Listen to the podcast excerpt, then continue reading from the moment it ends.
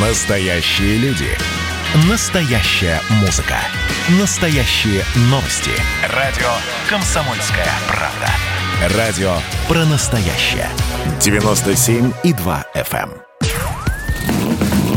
Под капотом. Лайфхаки от компании «Супротек». С вами Кирилл Манжула. Здравия желаю.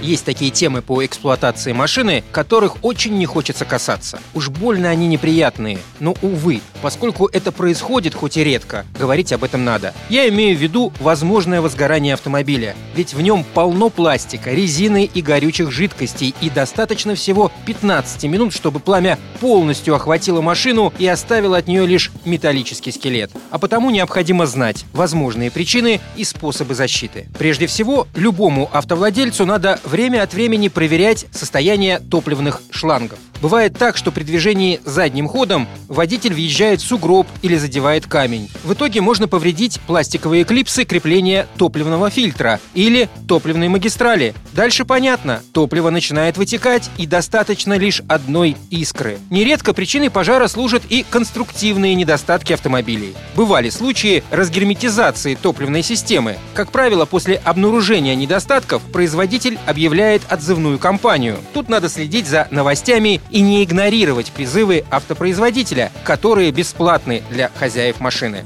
Также возгорание может произойти по причине короткого замыкания. Тут виновниками могут стать обычные грызуны или время, которое не щадит жгуты проводки. В результате контакты оголяются и туда начинает попадать влага. Кроме этого, пожар может произойти и из-за чрезмерной нагрузки на проводку. Например, если в машину поставили мощную музыкальную систему. Поэтому не стоит доверять установку музыки или сигнализации непроверенным мастерам. А если ремонтники еще и покопались в электрике, скажем, заменили штатные предохранители на такие же, но с большим сопротивлением, то от подобных услуг точно нужно отказываться. Такой тюнинг обязательно обернется пожаром. Наконец, надо постоянно следить за состоянием аккумулятора. Дело в том, что газ, который выделяется из батареи при прикуривании, может взорваться, да так, что подкапотное пространство окажется в кислоте. От вспышки в момент взрыва могут заняться высоковольтные провода или вспыхнуть парой бензина. В любом случае, надо всегда помнить, автомобиль очень сложный механизм. Его надо обслуживать и постоянно проверять работоспособность всех узлов